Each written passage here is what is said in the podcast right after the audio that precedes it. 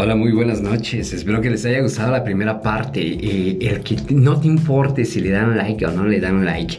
Eh, todos están preocupados por eso, por el simple hecho de decir, este, voy a generar tantos likes, me van a seguir, me van a pagar. No, señores, vamos a hacerlo diferente.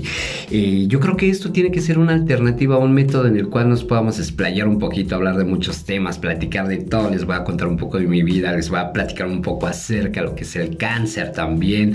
Vamos a llevar temáticas desde lo más lejos hasta lo más cerca. Entonces espero que les guste y por supuesto también que se sientan en confianza de poder mandar un mensajillo o un correo que nos digan, ¿sabes qué? Queremos que toques varios temas, nosotros lo vamos a estar haciendo.